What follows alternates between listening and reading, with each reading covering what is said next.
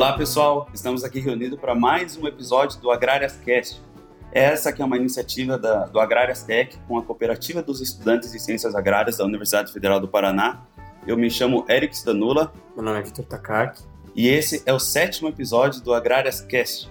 Hoje a gente vai falar sobre a bebida mais consumida do mundo, é um dos produtos mais importantes do agronegócio, que é o café. E para isso a gente tá, recebeu aqui a Roberta Klaas. Ela que é engenheira agrônoma formada pela Universidade Federal do Paraná, é produtora de café, é mestre de torra e também é degustadora oficial do Ministério da Agricultura. Muito obrigado, Roberta. Obrigada a vocês pelo convite. É uma honra estar aqui com vocês, meus colegas também de faculdade. E vamos falar sobre café.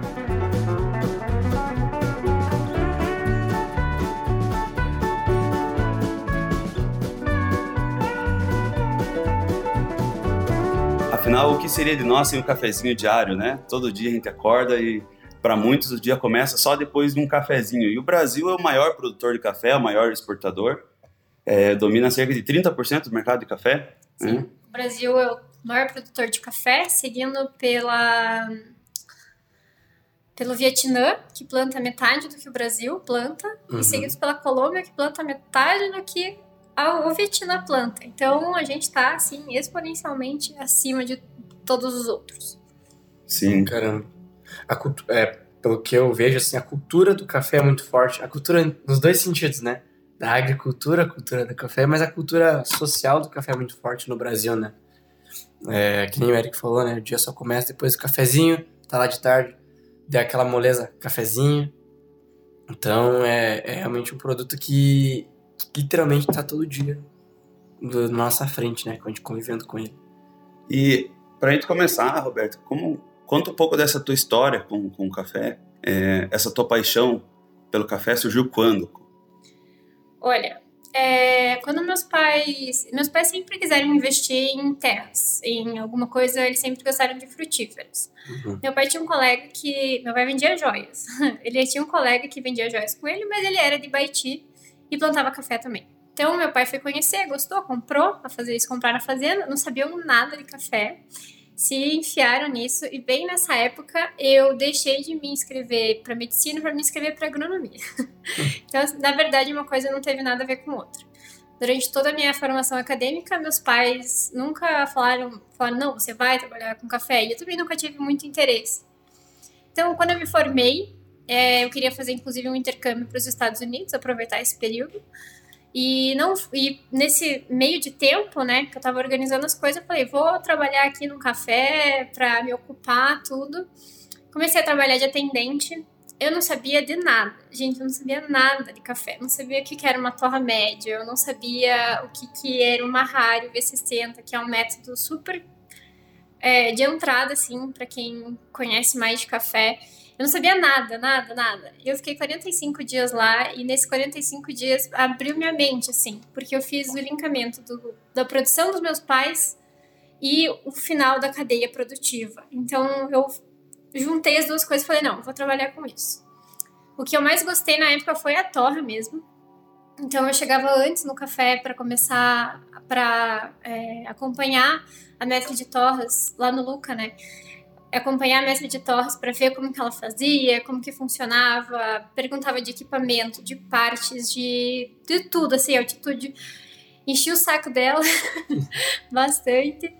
E aí eles me dispensaram para a gente poder fazer uma viagem juntos. Então, como eles viram que realmente, né, meu, minha carreira não, não seria ser atendente de cafeteria, eles falaram, não, então vamos, vamos te dispensar do serviço, você vai fazer os cursos com a gente, vai fazer viagem com a gente beleza. Aí fui, é, comecei daí no começo do ano seguinte a torrar num torrador que tinha lá em Baiti, que meus pais já, planta, já é, torravam com um cara, mas ele não tinha técnica nenhuma. E falaram, não, faz, faz o que você acha aí. Eles me deram uma saca de café. Nossa, eu estraguei muito a saca de hum. café. O torrador que ele tinha era um torrador que tinha um botão quebrado, que a temperatura não era ideal os queimadores estavam o cubículo é, entupido.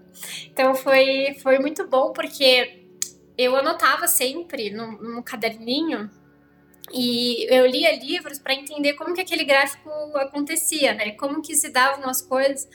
Mas eu desenvolvi um feeling para o que estava acontecendo que provavelmente não teria se eu tivesse só né, sido apresentada para um torrador muito tecnológico. Uhum. Então, isso, a hora que eu acertei o café, daí a gente já montou a marca e começou a vender. Começamos a vender para cafeterias, vender para mais gente, para fora do Paraná, e aí foi crescendo. Então, foi uma coisa que foi bem orgânica na minha vida, assim, foi bem gradual, né? A gente tinha contato com tudo e foi se desenvolvendo a partir daí. Mas já tinha café então na propriedade da tua família?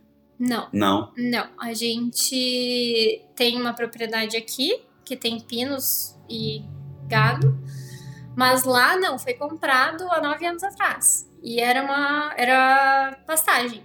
Uhum. Então, até você plantar o café, né? Meus pais, eles sempre quiseram ter uma um plantio seguindo as, as normas dos agrônomos, né? Então, eles falaram, se for para fazer, vamos fazer certo. Acharam um agrônomo, sempre seguiram a risca, tudo certinho, adubação, muda, tudo. Uhum. Seguiram isso e começaram. Só que, assim, o café, para dar a primeira vez, ele precisa de três anos para dar a primeira, primeiro colheita pequena. Mas a gente passou por uma geada no primeiro ano das mudinhas. Replanta tudo de novo.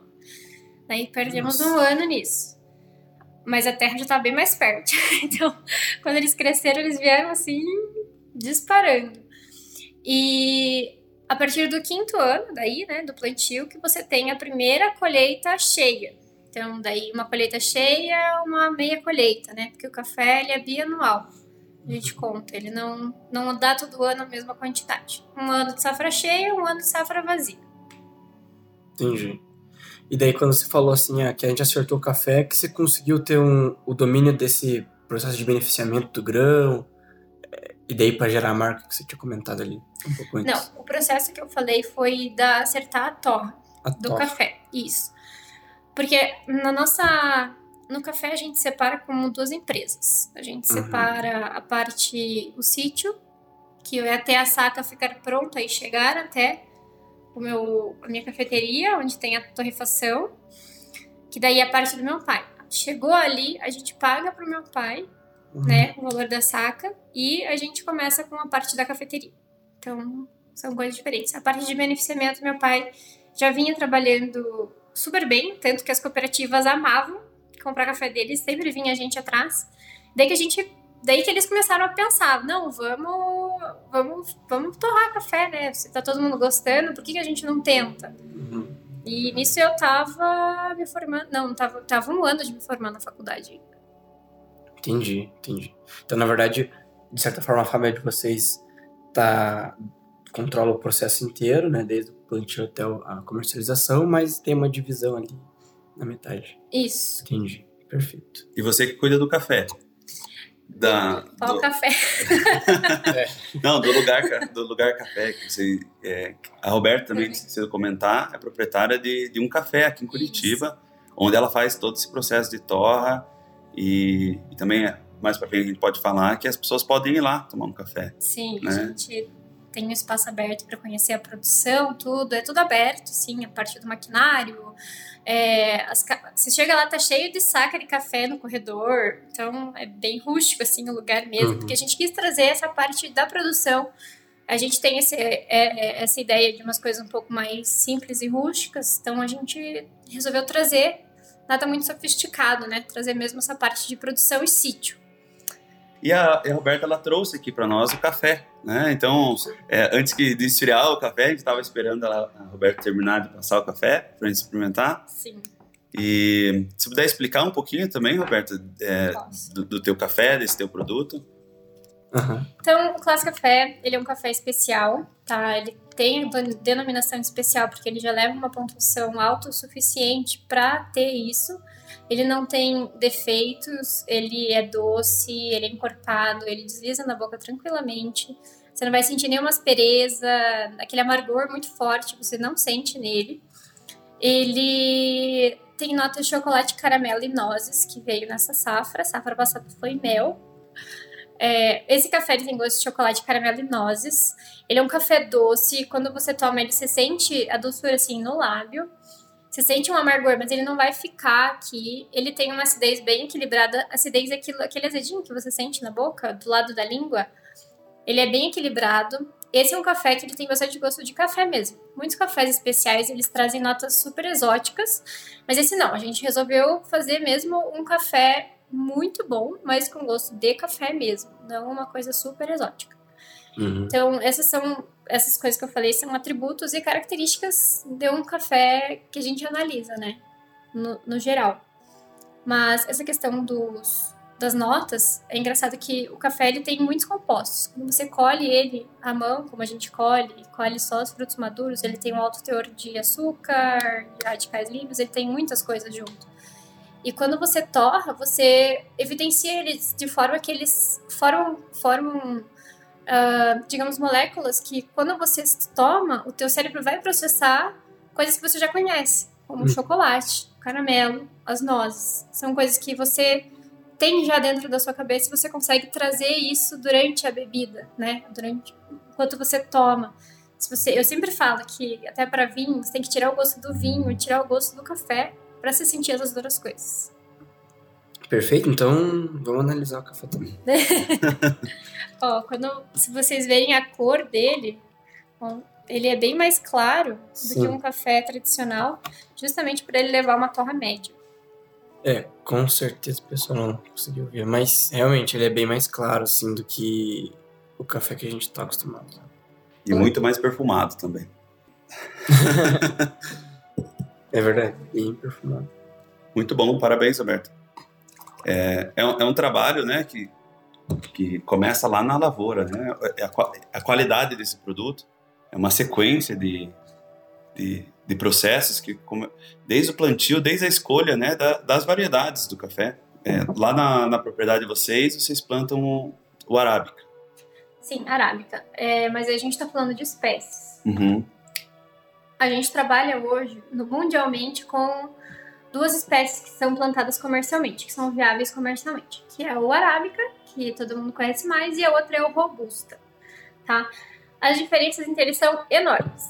A primeira delas é que uma planta de robusta produz assim muitas vezes mais do que uma planta de arábica. Ela não tem tanto, ela não tem tanta exigência de água, tanta exigência de nutriente, não tem tantos insetos que atacam ela nem nada é, ela tem o dobro de teor de cafeína e o dobro de sólidos solúveis do que um arábica. Uhum.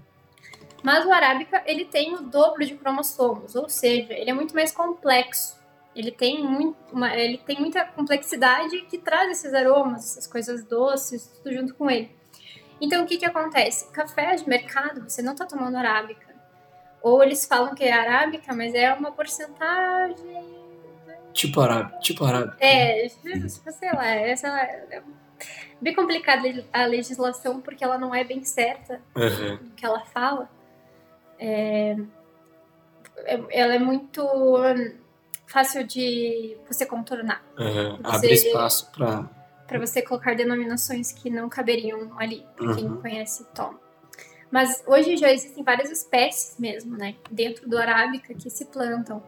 Lá, como meus pais não sabiam de nada, eles plantaram feijão com arroz, que é mundo novo e catuai vermelho.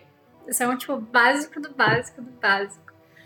E hoje, no, na nossa nova propriedade, a gente já tem uma variedade muito maior. Até, tem, tem algumas que é engraçado. Lá fora, tem o, o, melhor café que se tem notícia é um, é um geisha, que é o nome da espécie. Só que para o Brasil é proibido você importar grão verde para cá. Então, teoricamente, você não pode ter uma produção de um grão que não é nativo brasileiro. E quando grandes propriedades começaram a ter esses grãos, que traziam na mala um grãozinho, foram replicando, uhum. eles realmente são muito superiores em sabor. Então, eles colocavam esse café em concursos e ganhavam. Até que foi cortado. Eles, os cafés que são geisha não podem participar de campeonatos aqui no Brasil. Caramba, como se fosse super trunfo, assim. É, tipo, super trunfo.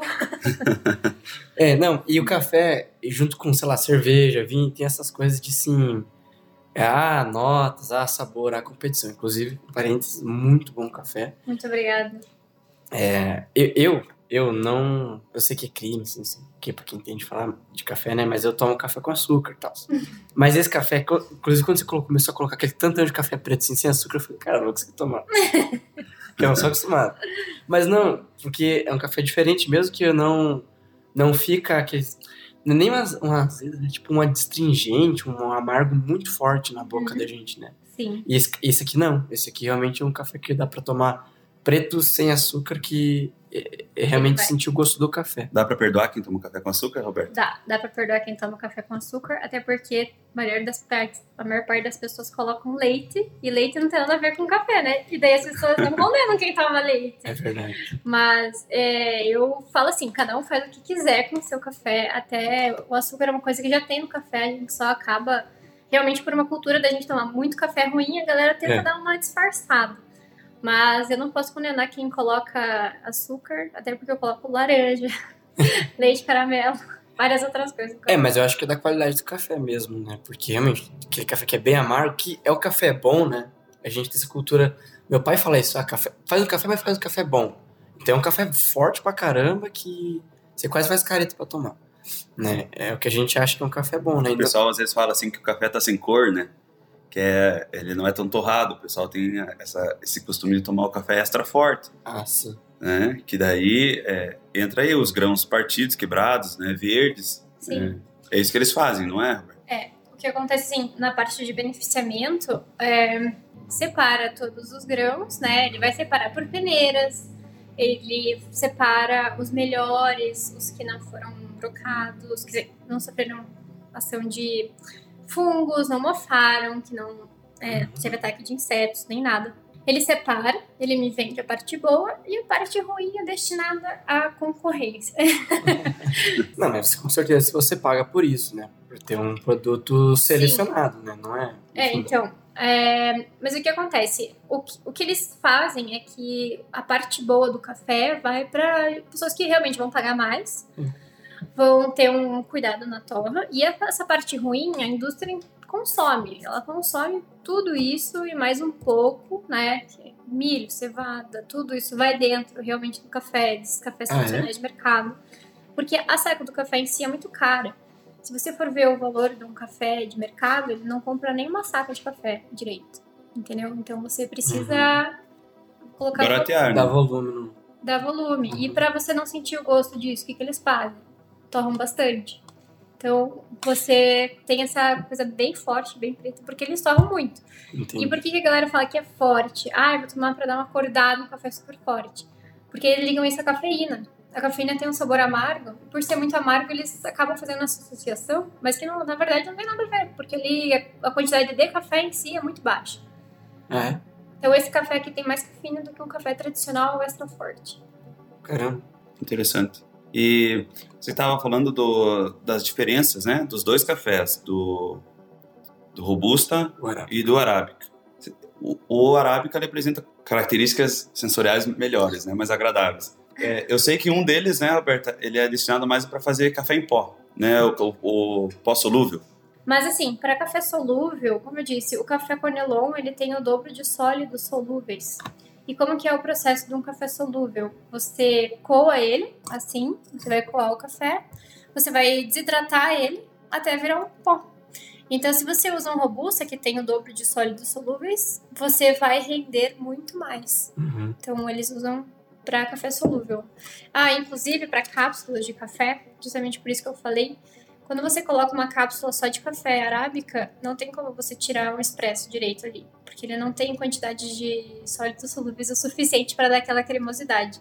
Então, necessariamente se passa por um processo de colocar robusta junto para dar corpo nele. E, e esse é o blend do café? Blend você pode misturar qualquer coisa. Por exemplo, eu posso, inclusive, dentro da minha propriedade, separar 10 sacas de café, 10 lotes diferentes e misturar dois lotes e falar que é um blend. Porque eu posso tirar qualidades diferentes dentro de uma propriedade.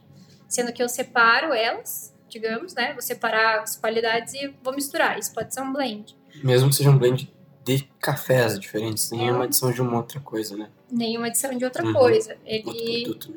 É, o que eles fazem, por exemplo, ah, eu quero fazer um blend mineiro. Vou até Minas, pego um café deles e faço uma mistura para dar uma bebida diferente. Então, café, inclusive para expressos, a melhor coisa que tem é você misturar um mineiro com um, um, um paranaense. Porque o paranaense vai dar corpo e o mineiro vai dar doçura.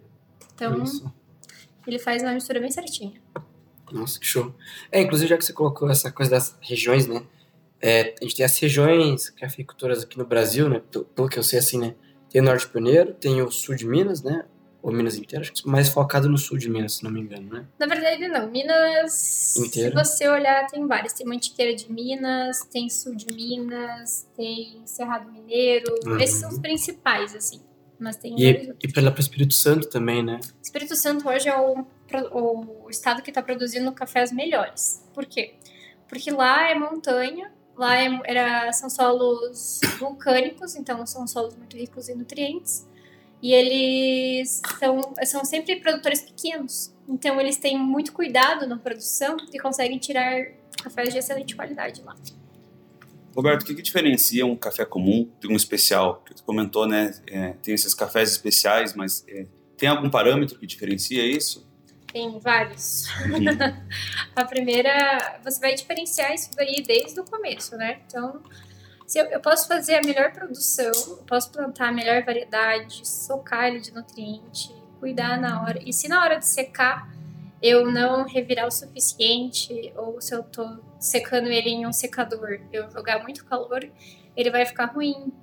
Ele pode ter gosto de fumaça. Isso tudo a gente passa pela primeira degustação, que é a parte. Você tirar, digamos, o café, que essa é a parte onde eu sou especialista, que é você pegar um, um lote de café separar os defeitos. Então, eles têm uma quantidade de defeitos dentro de um lote que você pode ter. Uhum. É... E daí, depois, a segunda parte são as, é a bebida dele. Então, você vai separar o mole, que é um café que é liso, digamos assim. Você vai ter. Como assim, liso? Desculpa. Ele entra. Não tem nada que, que te estranhe na boca. Ah, na hora de tomar. Na hora de beber. Textura, Inclusive, vocês já viram como que faz para degustar um café? Não.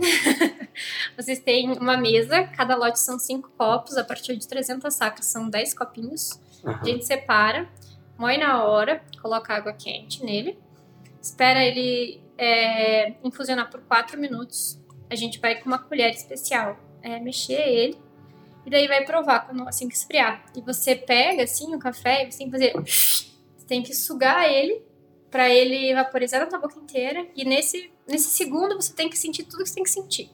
Então, se tem doçura, se teve aspereza, se ele teve gosto de iodatos, que daí seria um café muito ruim, que passou um café horrível, assim. Então, dentro de, de do sabor, você consegue entender às vezes, ah, esse café não foi rodado direito no terreiro. Esse café não foi, é, não teve nutriente suficiente. Então, tudo isso você pega nesse sabor. E a partir dos moles, você vai ter a classificação da SCA, que é a Sociedade de Café, não sei. Special Coffee Association, ah. em inglês. e aí você vai ter uma pontuação daí você vai ter os Q graders e pessoas que são é, capacitadas para tirar, por exemplo, eles pontuam, né, a acidez, eles pontuam o corpo, eles pontuam a doçura, eles pontuam é, tudo dentro do café e é só que é, deve dessa mesma forma, no copinho, pega com a colher, suga uhum. e descarta, né? Senão, normalmente o pessoal não bebe tudo isso, então o café é descartado. E Aí, de, de acordo com a pontuação, para você ser um café especial, tem que ser acima de 80 pontos. Aí, esses cafés você vai ver, normalmente tá às vezes escrito 86 pontos, 82 pontos, 92 pontos. Aí você fala, tipo, meu Deus, vai ser uhum. caro isso aqui. então, vocês têm uma noção, assim, 80 para cima é muito bom. Se você achar um café de 90, ele é excelente, assim, em atributos. Mas normal, nem sempre você vai gostar desse café. Sim, tem questão do gosto. É relativo. Sim. É muito relativo. Esse tipo de coisa é, é divulgado nos pacotes, assim? Tipo, essa pontuação é divulgada nesses cafés especiais pro cliente, eu digo? Depende. Vai depender da, do que a tua marca faz. Por exemplo, eu não faço isso. Uhum. Eu não coloco a pontuação no meu, porque para mim, o meu cliente não pede isso, né? Eu não vendo por pontuação. Mas você vai nesses cafés que tem, é, sei lá, 20 tipos de café pra você comprar. Ah, de todas as regiões do Brasil. De produtor, sei lá, que tem produtor que são famosos. Uhum. Tipo, tem um produtor estrela que tem todos os outros cafés têm o mesmo produtor, porque eles são bons e a pessoa busca mesmo. Mas aí você vai ter a você vai ter todas essas diferenciações, né? Então eles vão ter, eles têm que colocar uma diferenciação de parâmetro para o que, que você quer comprar. Ah, eu quero comprar um café ácido, então vai estar escrito lá. Quero comprar um café muito doce, tá escrito lá. Quero comprar um café de tal pontuação, vai comprar lá. Mesma coisa com vinho. Às vezes eles Sim. vêm com selos de, de prêmios, mas nem sempre você vai comprar ele por conta Sim, da premiação. sim, sim. E como que a pessoa procura essa avaliação? O produtor de café, né, produz esse café, ele quer ser avaliado para se vai ser vendido como especial ou não. Existe uma, uma instituição, algum, algum, ambiente que faz isso? Não, você consegue fazer isso, por exemplo, aqui, no, aqui em Curitiba, tem. Aqui, na verdade, Curitiba é um polo dos cafés especiais no Brasil. E se o Brasil é o polo de cafés no mundo, então Curitiba tá, Ah. tipo, no epicentro Que legal. do mundo, assim, Legal. para cafés. Então, quando eu preciso saber a pontuação do meu, o que, que eu faço? Como eu já trabalhei no Luca, eu levo no Luca e peço para eles a ficha técnica. Então, eles. Ela, a, a Georgia e o pessoal lá aprova, porque eles são provadores oficiais do Brasil, eles fazem concurso, eles fazem tudo. Então, eles são pessoas aptas a me dizer. Então, você vai por confiança, digamos assim.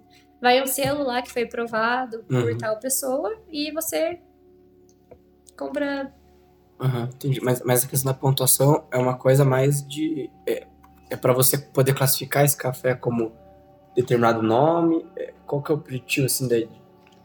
Fora, claramente, ter uma noção do que é, da qualidade daquele grão, daquele café, mas assim, é, em termos comerciais, assim, qual a função, ou não tem, função dessa pontuação? Tem porque existem concursos. Então, né, dentro de um determinado concurso, quem Entendi. tiver a maior pontuação tem. Agora, para pessoas que são mais. vão buscar isso, daí influencia. Ok. Mas varia de acordo com o teu público. Entendi, entendi. É legal porque é uma coisa objetiva, assim, é uma forma objetiva de avaliar, né? É uma coisa completamente subjetiva. Ah, esse café é bom por isso, porque não tem uma série de critérios, né?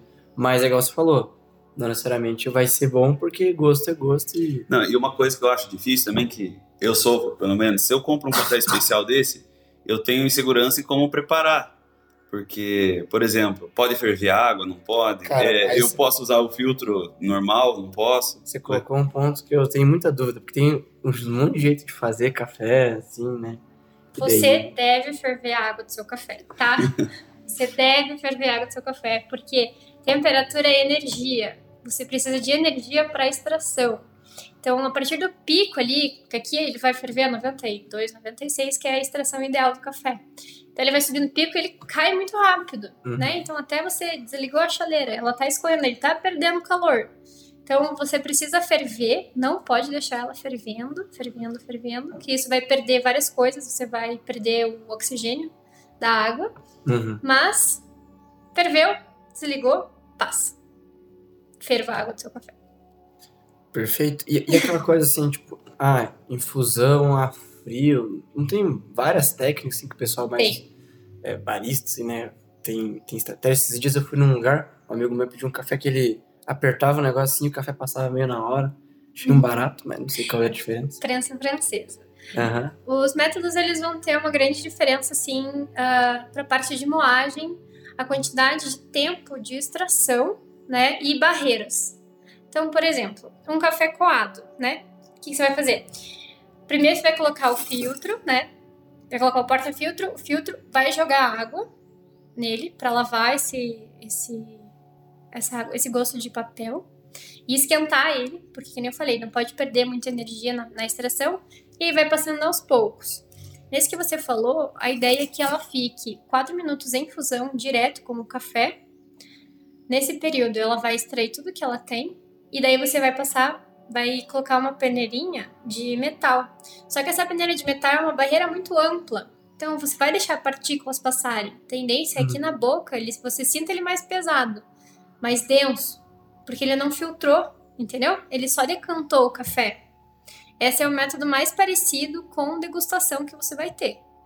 Agora, você ter uma barreira de papel. Hoje, se você for no mercado, tem lá melita, melita tradicional, melita para você passar com açúcar. Isso é ruim? Não. Por quê? O café tem açúcar, como eu falei, um café especial ele tem muito açúcar. Se eles abriram os poros para passagem desse açúcar, uhum. a gente tira uma grande vantagem nisso no café especial para você deixar passar mais coisas. Na cafeteira italiana, por exemplo, ela vai passar por aquele, ela vai esquentar a água em cima, vai passar pelo, pela parte que tá o café. Que é perigosa, cafeteira.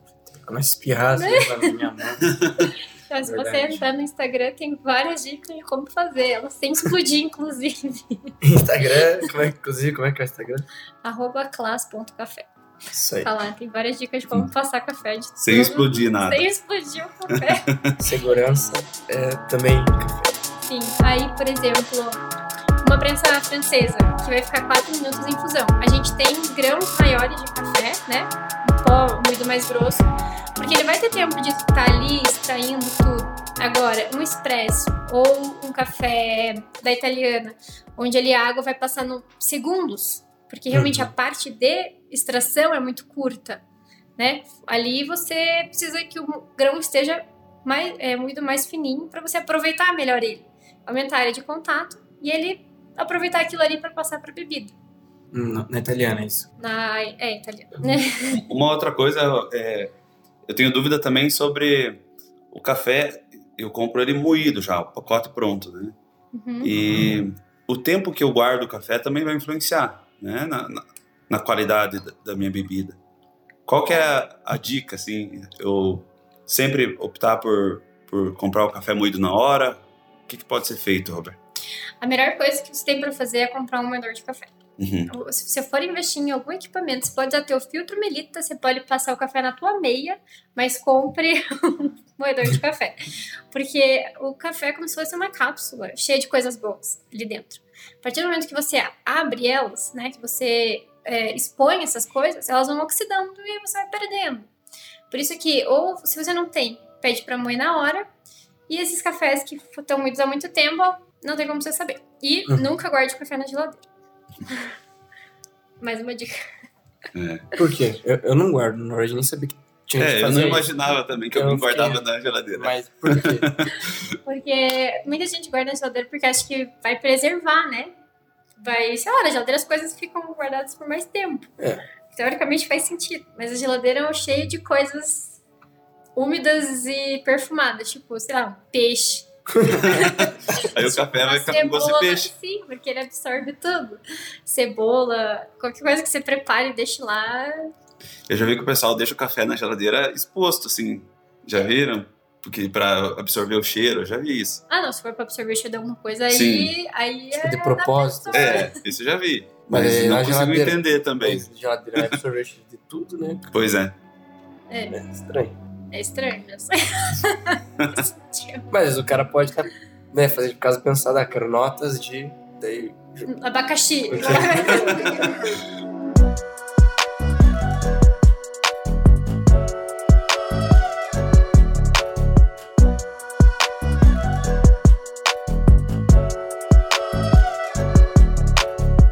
É, hoje tem também café eu não sei se é um café especial, mas já tem algumas qualidades melhores de café instantâneo também. Pelo menos eu já encontrei no mercado cafés melhores solúveis.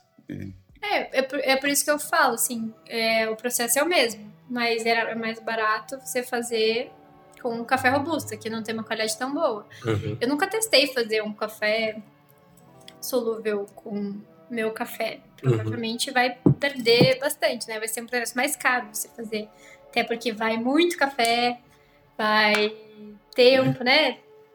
Em relação ao outro que daria o dobro. Então, Isso, a tecnologia da cápsula em si, né? Que você tem que ter preparado, preparado né? Pra montar, imagina. Tem toda uma questão de. É, tem diferentes máquinas também, é. né? É, também. Eu acho que.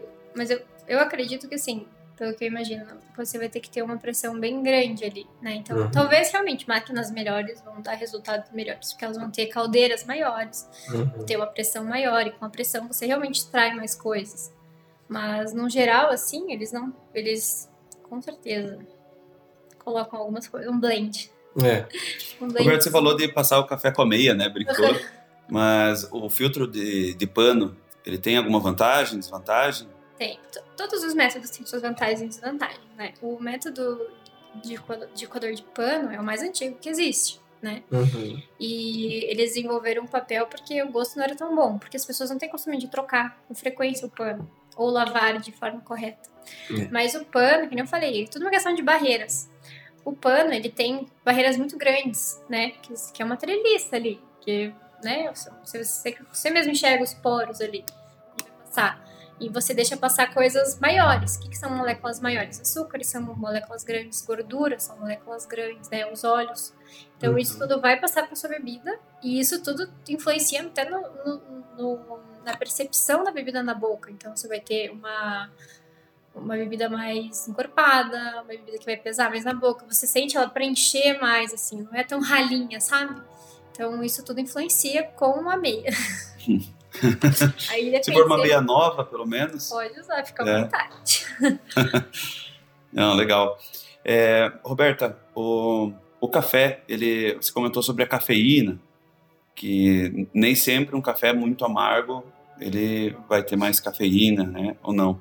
Mas eu já, já ouvi falar que para algumas pessoas tomar café dá sono. Isso existe mesmo? Se a pessoa tá muito viciada, eu acho que sim. É. Nossa. Ou você Eu tá em, em época de prova, não tem café que aguente, né? Sim, Cara, é- é, mas sono não, né? É. Eu acho, não sei. E dor de cabeça também. Dá azia às vezes. sim. azia. Bom, principalmente cafés que não são de qualidade, que eles não usam matéria, materiais de qualidade. Eles vão, não vão ter tanta ou cafeína e na verdade vão ter muitas impurezas. E, por exemplo, grãos que foram estragados, grãos que Uhum. Que foram atacados por fungos, que mofaram. Então, é, isso tudo, lógico que tem toxinas que atacam o teu estômago e tua cabeça. Então, Uhum. vai te dar dores de estômago e cabeça. E se você também não, não toma uma coisa 100% pura, então o teor de cafeína é mais baixo. Então, tem que ver tudo isso. Mas, é, não sei se vocês já viram, mas a cafeína, ela entra no- em neurotransmissores para enganar teu cérebro de- do sono. Uhum. Mas a partir do momento que ela vai se grudando, ele vai criando mais. Então, você vai precisando de mais. Então, às vezes, é, não é que ele vai te dar, te dar sono, mas a cafeína não tá vencendo mesmo. É, você, você vai se acostumando, né? É, com certeza. É, e tomar muito café também, né? E tem uma dose máxima de café? O quanto você aguentar. Quando você aguentar? Acho que sim. Não sei, acho que depende É. de pessoa para pessoa, assim. Eu, eu sei que minha mãe, ela tá ficando de cabeça, ela não toma café de manhã. Assim, ela já, Ah, Ela, Acostumou. fica, ela fica com dor de cabeça se não tomar. é tipo uma abstinência, assim, sabe? Nossa. Tipo, é, então já acostumou a tomar todo dia, né? Daí, se ela não tomar, assim fica dor de cabeça.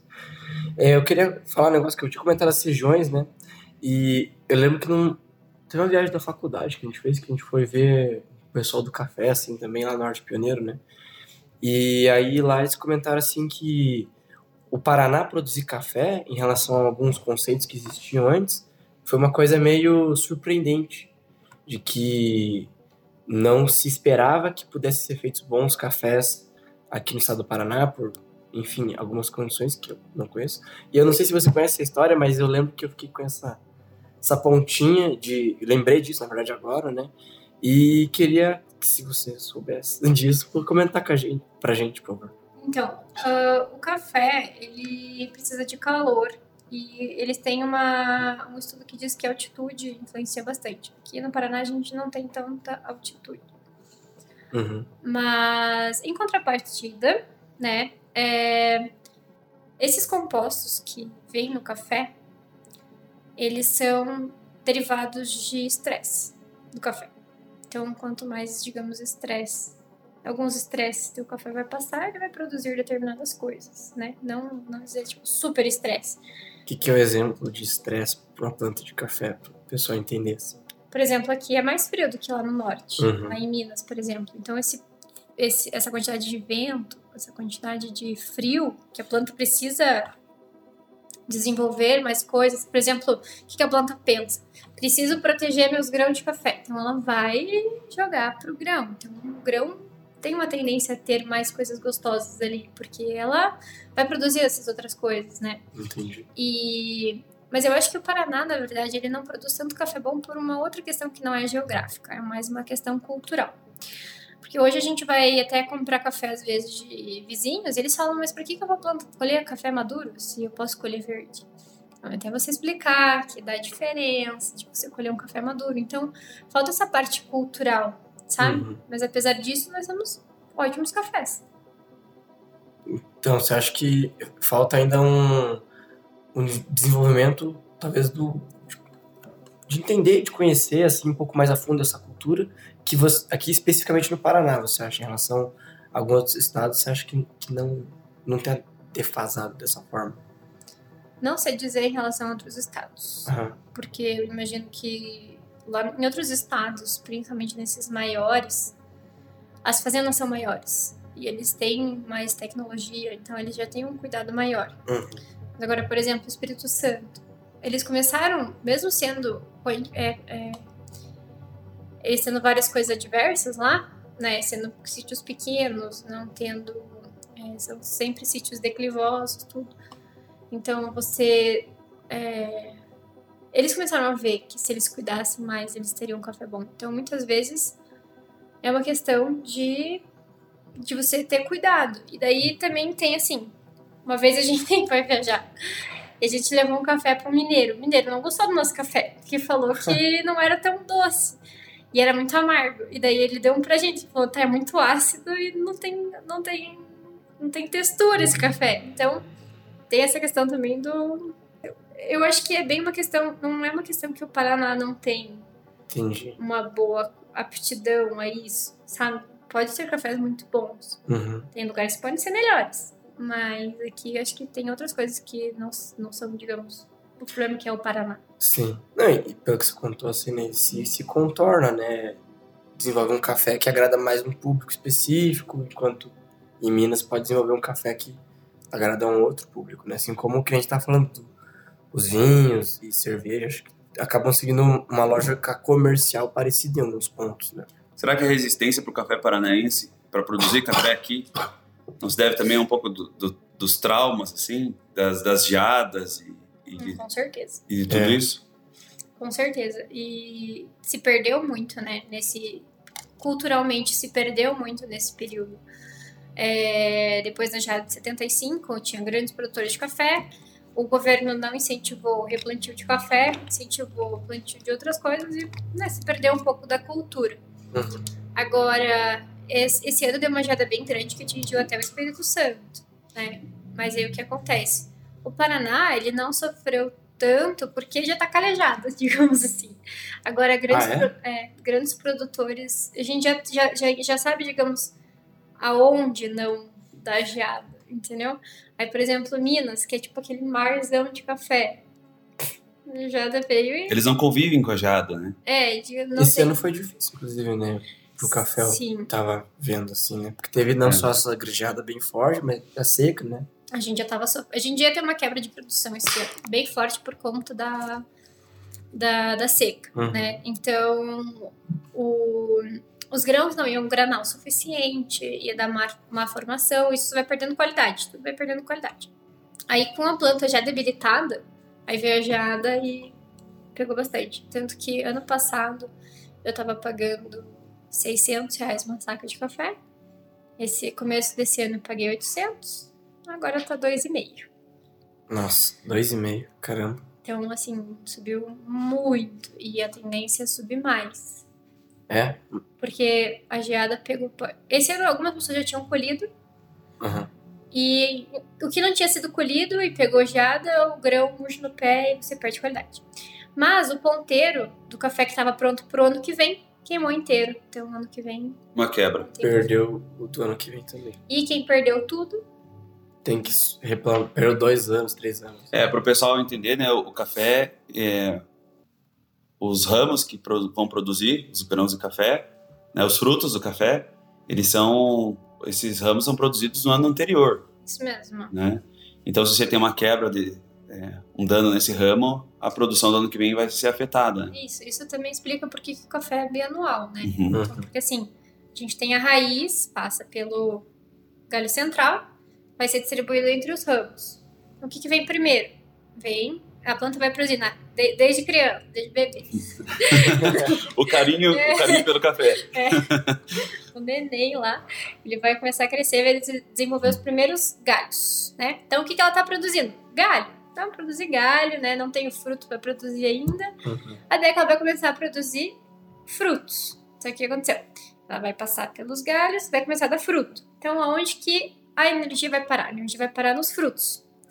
E ela não vai chegar para continuar aquela produção do galho. Então, um galho que foi longo para a produção de grão, no ano seguinte vai ser curto para a produção de grão, né? Então, porque enquanto tá dando fruto, tá criando galho para o ano seguinte. Uhum.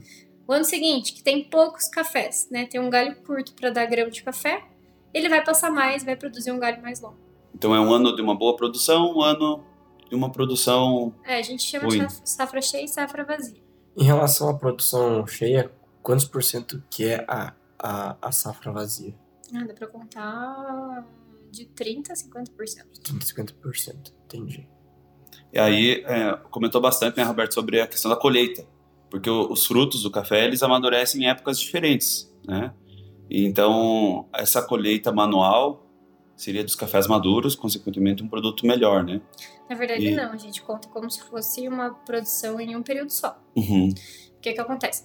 O café, ele tá em dormência, tá? Os brotos, os brotos das flores ficam em dormência até a chegada das chuvas, tá?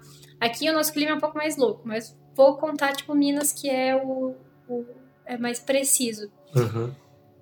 Tá colhendo café, então o próximo ramo tá pronto lá com os brotinhos de, de, de flor. Uhum. Enquanto eles estão colhendo, não tem chuva, então eles também não tem tanto problema de seca, de secagem, não tem tanto problema de colheita. Terminou a, colheita, chove.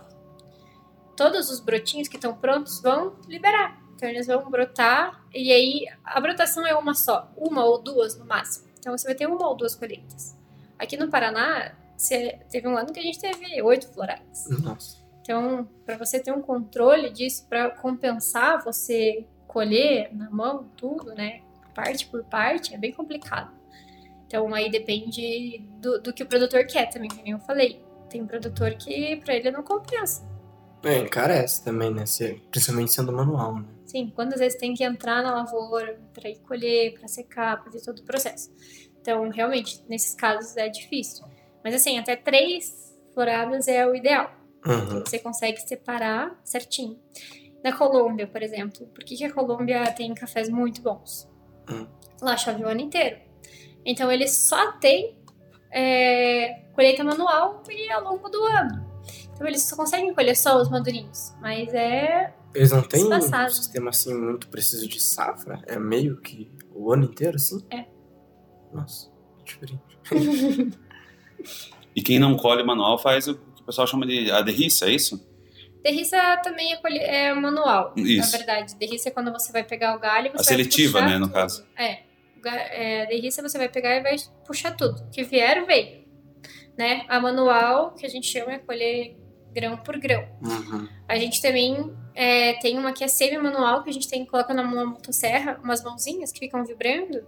É. E você ajusta a vibração, porque os grãos mais maduros, eles soltam mais fácil. Então, você coloca ali no grão de café, ele vibra, cai no, no pano, o café é mais é, maduro, uhum. e você teve uma seleção uhum. ali. Uma seleção. A, a colheita mecanizada, que são aquelas coisas grandonas, leva o mesmo princípio, porque a máquina vai passar, o pé de café vai passar no meio dela, Uhum. Ela tem várias varetas que vão vibrando e o café vai caindo também em esteiras que vão jogando pro, pro tonel. Uhum. Então, a, a, princípio, digamos, de colheita é vibração, quando tem uma coisa mecânica. A mecanizada colhe tudo, colhe verde, colhe... Depende do que você regular da tua máquina. Entendi. Você pode... Você deixar... consegue produzir um café especial dessa forma? Sim, tanto que lá em Minas, que é um monte de café, é tudo mecânico e aí eles conseguem sim até o legal do mecânico é que depois de você colher ele, você tem um maquinário para você lavar e separar ele.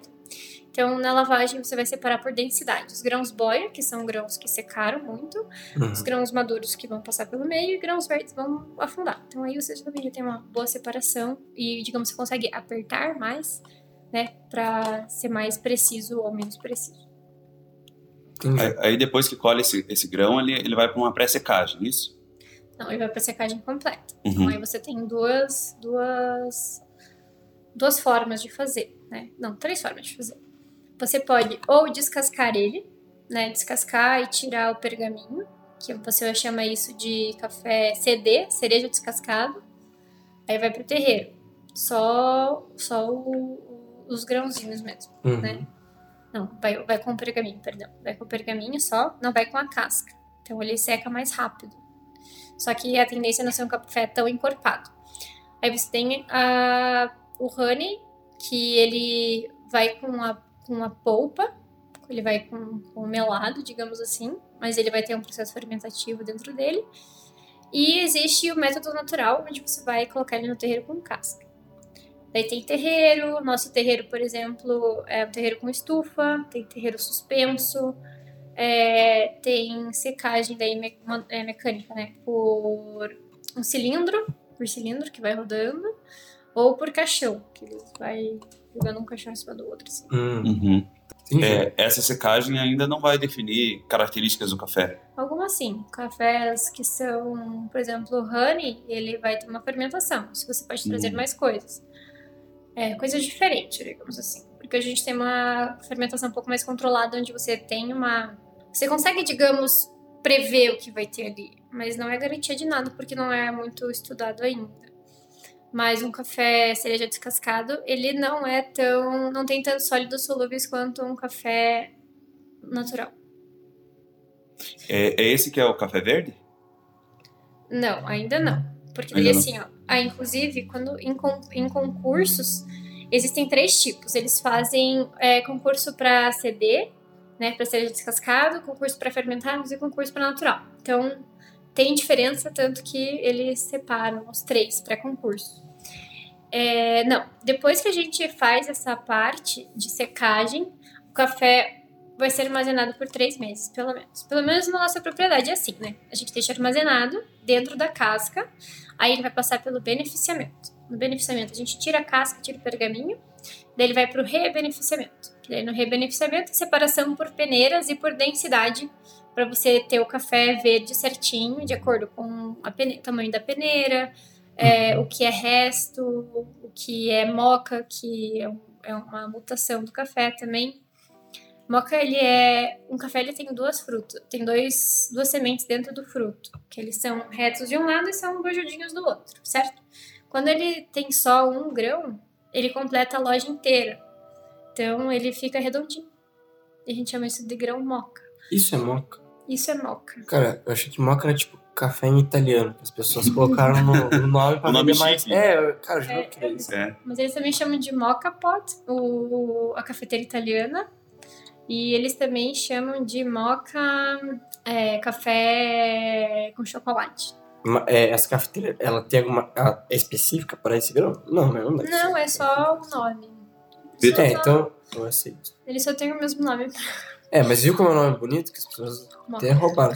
Né? Obrigado. E essa, essa casca, esse, esse pergaminho, ele serve pra alguma coisa ou não? A gente usa pra adubação. Adubação. Toda a parte que é resto, a gente usa pra adubação. Que legal. Tem um café é, que é um, um bicho que come, não é? Que já faz, é, que já tira essa casca, não é? Nossa, eu tinha esquecido disso. Isso, é- isso é meio bizarro? Isso é bizarro, não é? Bizarro. Você já chegou a tomar esse café, Robert? Café do Não? Jacu, É jacu, né? Jacu, já sim. come casca. Ele come o, o fruto, né? E A história é a seguinte. É, os jacus, eles são animais que eles comem frutas e eles dormem sempre no mesmo lugar.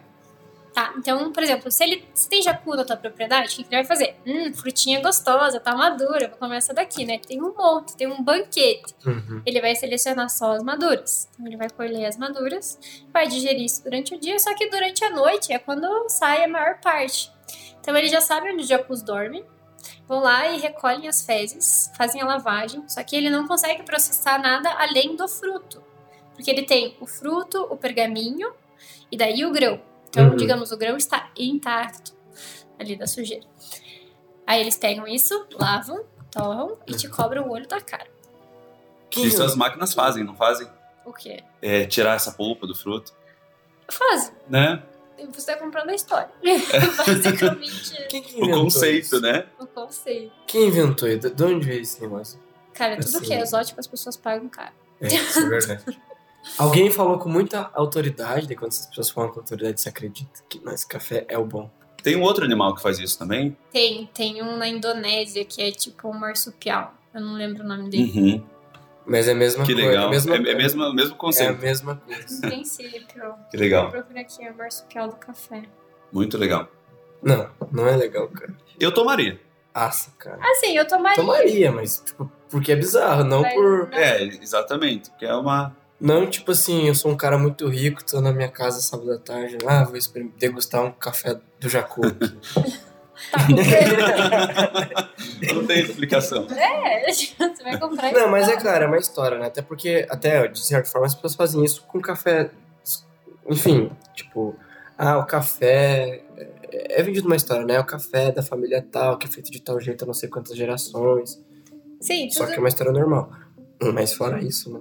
Uma história normal. é, não- passou pelas férias de ninguém aqui, eu garanto. É, exa- exatamente. Tá né? A questão da história.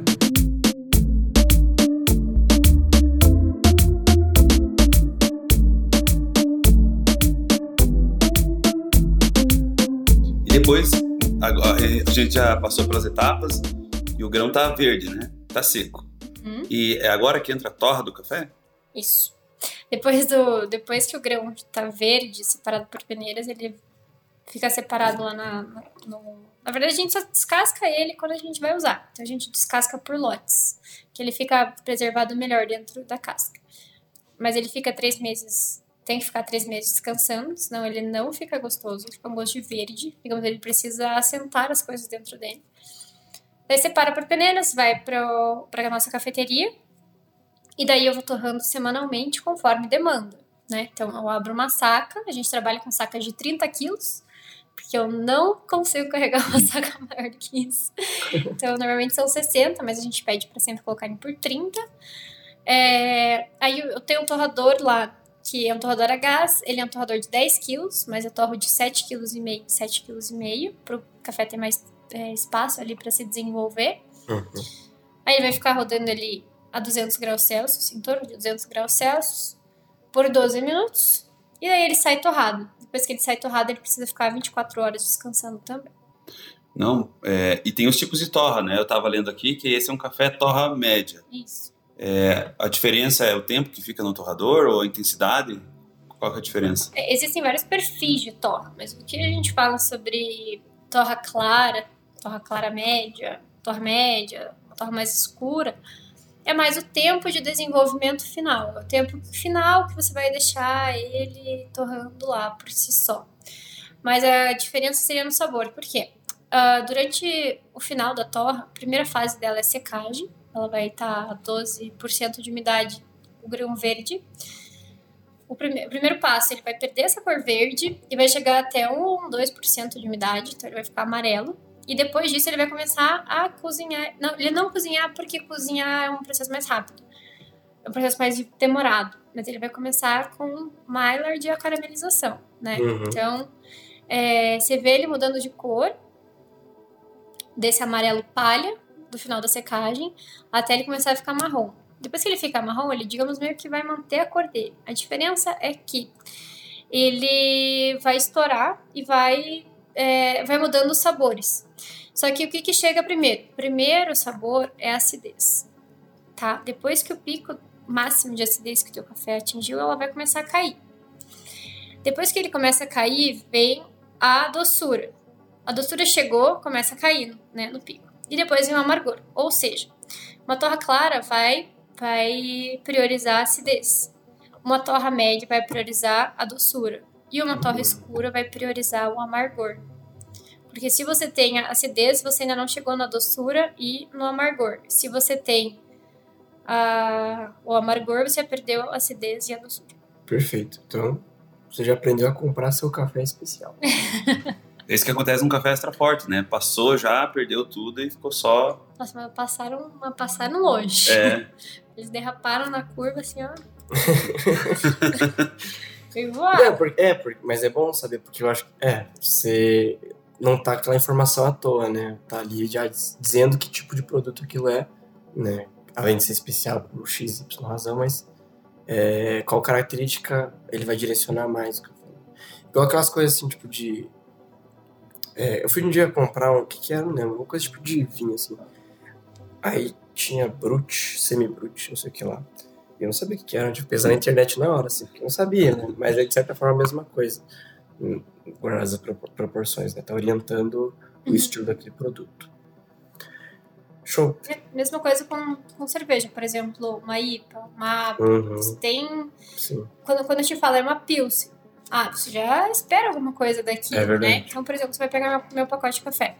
Tá lá, é, é torra média, chocolate, caramelo e mel. Ou nozes, né, nessa. É, você já espera alguma coisa dele você já tem, você já bolou na sua cabeça, ah, é mais ou menos isso que eu vou encontrar. Uhum. Mas, é, se, se você pegar, por exemplo, uma APA, tal, tal, tal, tal, tal, você vai. Né? Sim, você já vai saber, tipo, já vai é, conjecturar alguma série de informações sobre isso. aquele produto. E como a Sub-Zero, que você já não espera nada, na verdade. Né? Cara, eu vou falar que esses dias eu tomei uma Skol Zero. Gente, tava muito boa. uma Skol Zero tava É o calor, é o calor faz isso. Calor. A sede. Nossa, a sede. É sede. Mas eu imagino que o mercado funciona parecido, né? Porque até um tempo atrás a gente não, não, não sabia muito bem o que, que era uma cerveja, não. o que, que era um, um, índice de amargor. O café eu acho que passa por esse processo também de, de ter opções no mercado, o pessoal conhecer e exigir um pouco mais. Né? O mercado está é, tá se tornando mais exigente, né? Para o café. Sim, bastante. Até que nem eu falei aqui em Curitiba, né? Hoje você tem vários cafés, né? No Brasil inteiro. Não, não posso falar do mundo porque a gente não pode importar café de fora. Mas a gente tem vários perfis e as pessoas buscam coisas diferentes, né? Então, a gente estava acostumado só com aquele café tradicional. Uhum. Poxa, nossa, tem um mundo inteiro atrás disso. E daí as pessoas. E daí vai começando a criar cultura, né? Então, é toda uma criação de cultura. Você chega no mercado hoje no festival, nossa, tem um monte de café bom para você comprar. Né? Então, você vai Antes até falavam, né, que o, o Brasil produzia o café, o que era bom ia para fora, e o, e o que tinha de pior ficava aqui.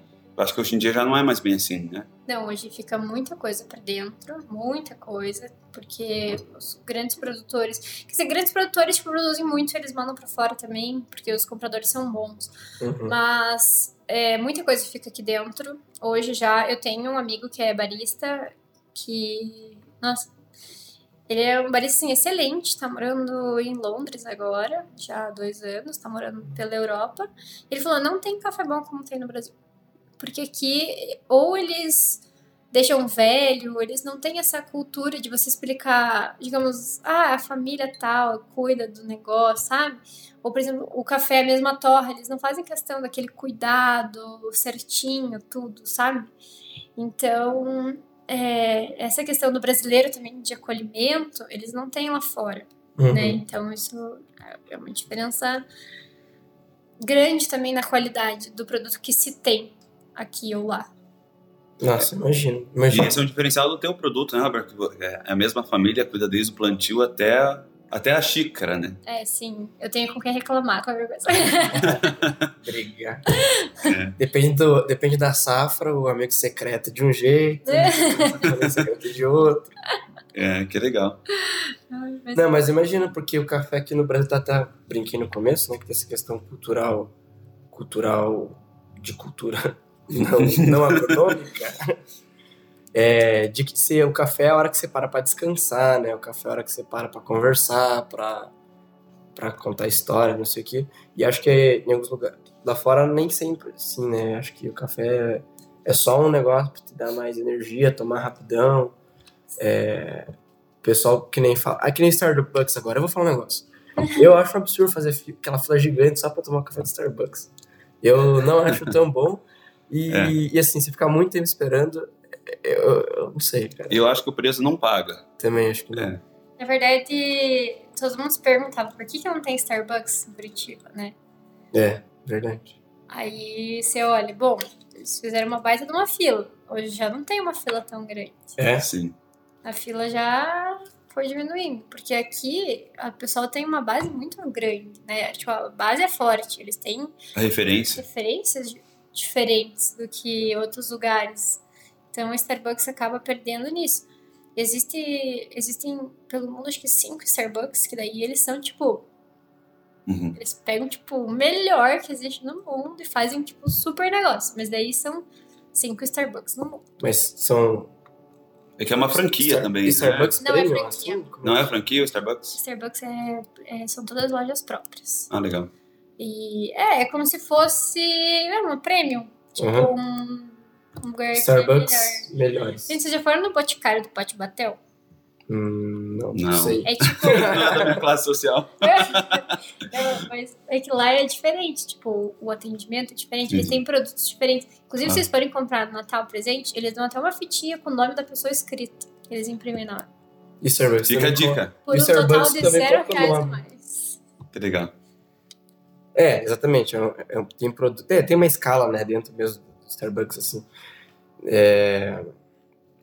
Nem sei porque eu falei do Starbucks. Acho que eu tô... só queria falar isso. Não, fez Ficou na cabeça. É, ficou no meu coração. Mas, É ó, que eu acho que é o café mais famoso, né? É. eu acho. Ele tá no imaginário das pessoas quando se fala café nos filmes, né? Tinha aqueles, aqueles copinhos. Antes de ter aqui os cafés com copinho, era É. Starbucks copinho, né? Tipo, eu ia no aeroporto só pra ter um copinho do Starbucks. Isso Sim, hoje a gente é tem aqui. E as pessoas querem ser chamadas pelo nome no restaurante também. Também. Se sentem especiais, Uhum. com certeza. Apesar do, do Brasil ser um, um mega produtor de café, o consumo de café é grande aqui no Brasil?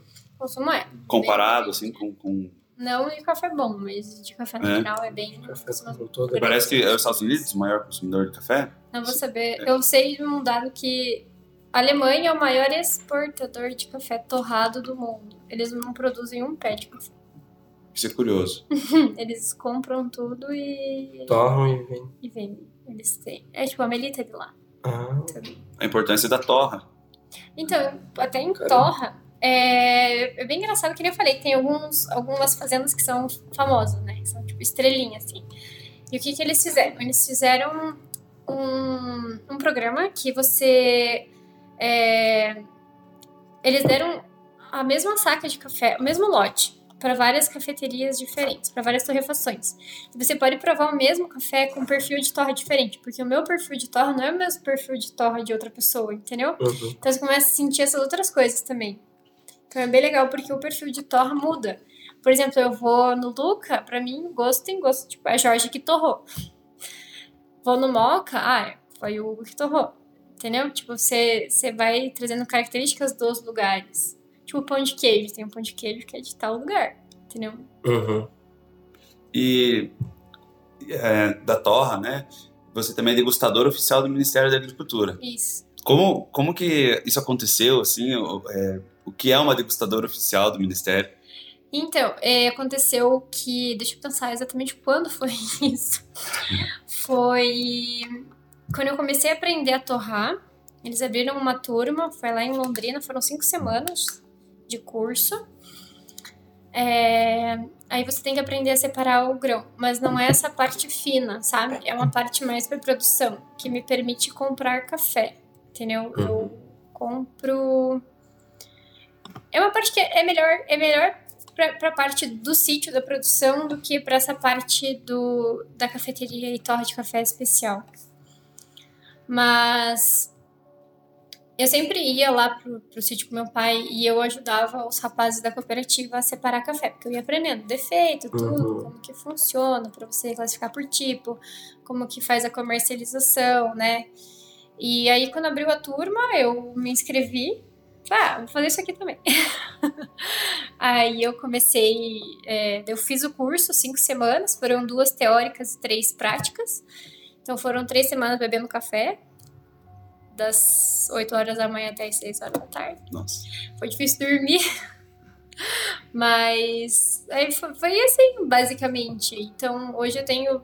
Eu chego na, na época de colheita e eu classifico o café e falo, pai, ó, aconteceu isso, pai, aconteceu aquilo, pai, dá pra melhorar nisso, né? Então, Uhum. eu mais ajudo essa parte do meu pai com a classificação. Entendi. É uma coisa que volta mais pro início da cadeia do que pro, pro final, né? Isso. Perfeito. E eu acredito que seja isso, né? Não precisa questão do horário, infelizmente, né? É, não, eu nem sei, eu tava, tava tão bom aqui o meu café, o papo, que, que eu fui indo. Mas, Roberto, quem é, quiser tomar o teu café, onde que te encontra? Ah, sim. Meu café, a gente tem uma loja aqui em Curitiba, fica perto do Museu do Olho, tá? Tem no Instagram, tem todas as informações. A gente também tem site, tem Instagram. No Instagram tem muita dica legal de como fazer café, mostra como a gente faz, né? Tudo, tudo bem familiar. Então, é a gente mesmo fazendo tudo. Então, vocês podem conhecer bastante de café por lá. E se quiserem me visitar, fiquem muito à vontade. É um prazer explicar para vocês como é que funciona. Ali na, ali na tua loja que você falou aqui perto do meu do olho, é, a pessoa vai lá só para comprar, ela pode tomar ali no lugar também? Ah, tem café para tomar, tem Perfeito. café gelado. É? Sim, café gelado, tem comida.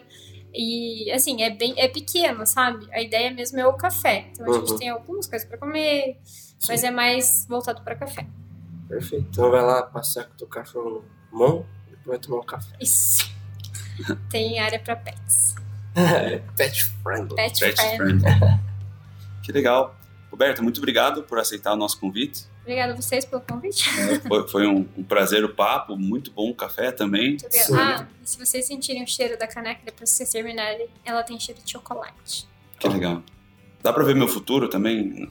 Não, porque não, não tem boca. Não tem boca. É. que legal. O meu não dá, não tem futuro. Não tem futuro. Não tem futuro. Esse Brasil. Faz aqui então. De novo, agradecer ao pessoal da associação, a gente sempre agradece, mas não podia ser diferente, eles nos dão uma força muito grande impressão do lugar aqui. Agradecer ao pessoal do Agrastec, que também sempre está ajudando a gente, principalmente em questão de equipamento. E, por fim, o pessoal da cooperativa e o Fabrício também.